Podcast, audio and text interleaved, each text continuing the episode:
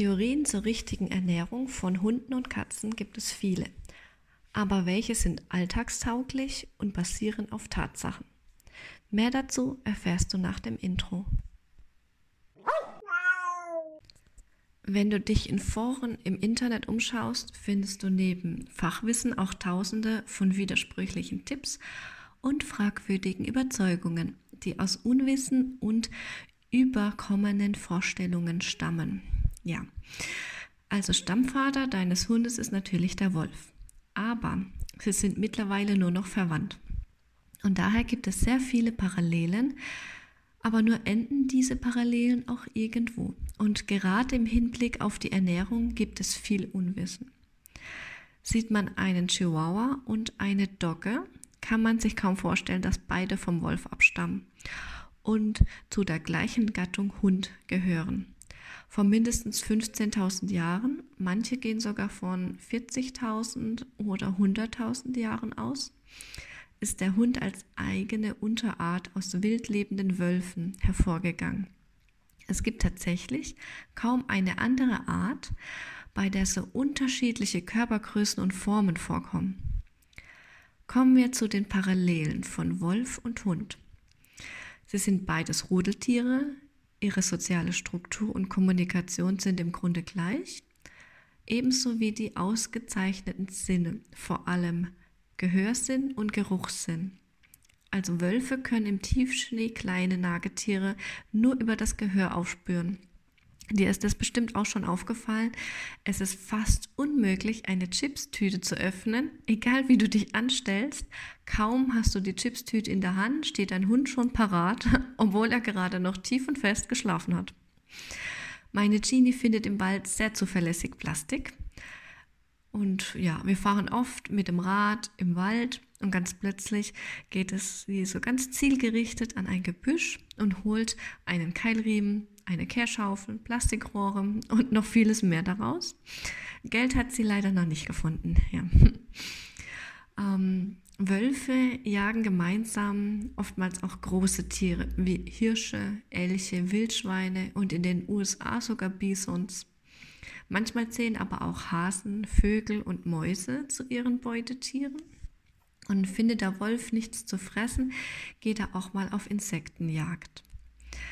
Mm, sie müssen sehr gut mit ihrer Energie haushalten und bevorzugen deswegen alte, schwache, kranke und sehr junge Tiere. Sie wittern ihre Beute aus bis zu zwei bis drei Kilometer Entfernung und legen daher sehr weite Strecken zurück. Meistens werden größere Beutetiere von der übrigen Herde isoliert, durch eine kurze, schnelle Jagd überrumpelt und rasch getötet. Nur bei ca. 10% aller Angriffe kommt ein Rudel zum Ziel. So muss ein Rudel häufiger über mehrere Tage hungern. Die Tötung erfolgt durch ein Biss in die Kehle oder in den Nacken. Im Übrigen benötigt ein ausgewachsener Wolf je nach Energiebedarf im Durchschnitt 5 bis 6 Kilo Nahrung pro Tag. Bleiben Reste übrig, dann werden diese vergraben. Also wie wurde nun aus einem wilden Wolf ein zahmer Haushund? Und da gibt es viele verschiedene Theorien. Dies hier macht am meisten für mich Sinn. Der Mensch wurde damals sesshaft, hat sich eine Siedlung aufgebaut und Nahrungsreste auf Müllhalden entsorgt. Wölfe, die weniger Angst vor dem Menschen hatten, haben sich an den Nahrungsresten bedient. Die Wölfe wurden immer weniger scheu, hatten viele Nachkommen, da sie auch immer ein Angebot an Essen hatten. Und dieses Merkmal ähm, wurde weitervererbt, also dass sie weniger scheu waren. Sie passten sich auch körperlich an. Es wurden Zähne, Gehirn und damit der Kopf kleiner. Na, aber warum wurde das Gehirn kleiner? Weil ein kleineres Gehirn weniger Energie benötigt, was dem minderwertigen Nahrungsangebot auf der Müllhalde eben auch entgegenkam. Die Müllhunde minimierten die Zahl der Schadnager und wirkten auch der Seuchenausbreitung entgegen. Du weißt ja, was dein Hund so alles im Wald findet und frisst, und das haben die damals auch gefressen und so die Siedlung recht sauber gehalten. In freier Wildbahn besteht ein Wolfsrudel meist aus Eltern und deren Nachkommen. Welpen und Jungtiere, also einem Familienverband mit durchschnittlich fünf bis zehn Mitgliedern. Der Familienverband eines Wolfsrudels ist in gewisser Weise vergleichbar mit einer menschlichen Familie. Die Eltern umsorgen und füttern ihre Welpen in der Wurfhöhle und sobald diese die Höhle verlassen, übernehmen die Eltern wie in menschlichen Familien die Führungsrolle. Nach einem Jahr folgt der zweite Wurf und auch diesen führen und leiten die Eltern. Die einjährigen Wölfe beteiligen sich an der Betreuung und Erziehung der kleinen Geschwister, an der gemeinsamen Jagd sowie der Verteidigung des Reviers. Die circa zweijährigen geschlechtsreifen Tiere suchen ein eigenes Territorium und einen Paarungspartner. Nun haben wir eine ganz besondere Beziehung zu unseren Hunden.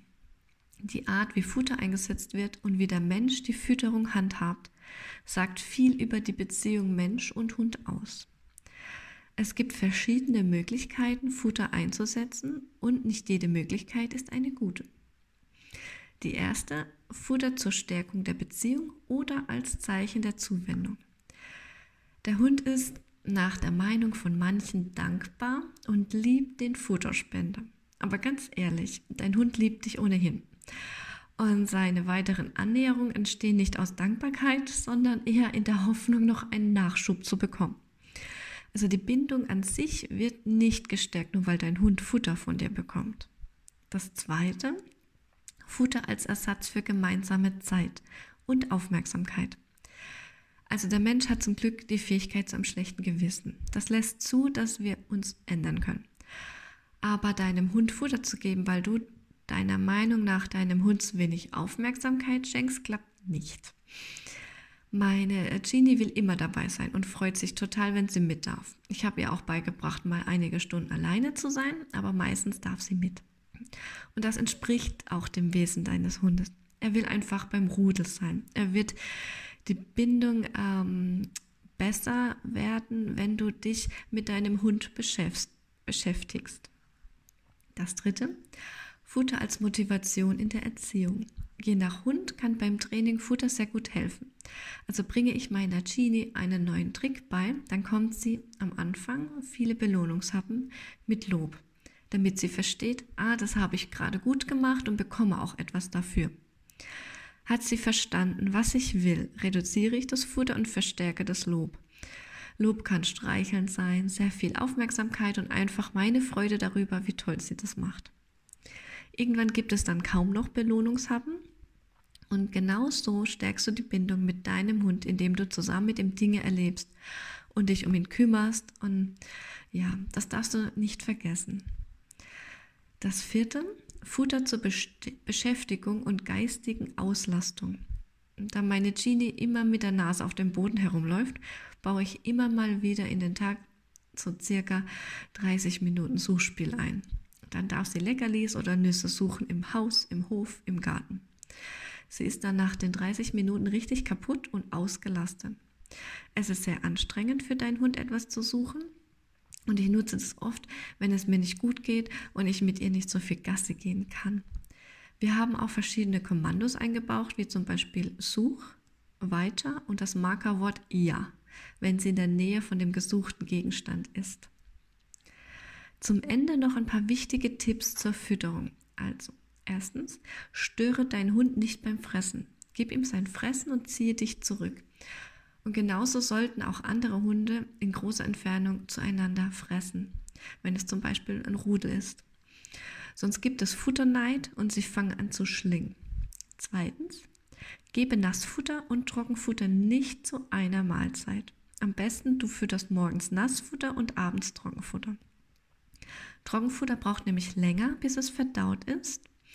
Und bekommt dein Hund beides auf einmal, kann es zu Verdauungsstörungen führen. Drittens, besser ist es zweimal am Tag zu füttern. Bei einem normal großen und erwachsenen Hund. Senioren, Welpen und kleine Hunde müssen meistens mehrmals am Tag gefüttert werden. Reinige Wasser- und Futterschüssel mindestens einmal am Tag und die Futterschüssel sollte nach dem Fressen gereinigt werden. Als äh, fünftens, als Futterschüssel eignen sich Keramik und Stahlschüsseln. Diese müssen aber lebensmittelecht sein und die Glasur ohne Schadstoffe. Benutze keine Kunststoffschüsseln.